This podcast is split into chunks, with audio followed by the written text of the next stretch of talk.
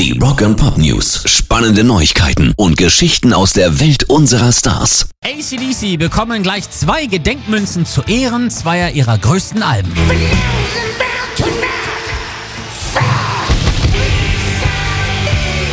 Das ist das eine, For Those About to Rock und für The Razor's Edge. Und herausgegeben haben diese Münzen die Cook-Inseln im Südpazifik.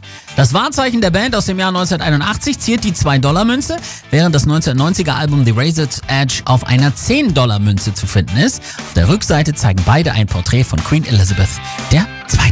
Rock and Pop News. Marilyn Manson geht mal wieder unter die Schauspieler und spielt in der Erfolgsserie American Gods mit.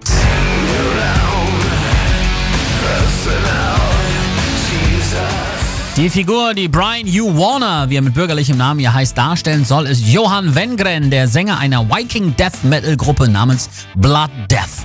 Von dieser Band bezieht der von Ian McShane porträtierte Mr. Wednesday, aka Old God Odin, seine Macht. Dieses jüngste TV-Engagement ist keineswegs das erste Mal, dass Marilyn Manson als Schauspieler in Erscheinung tritt.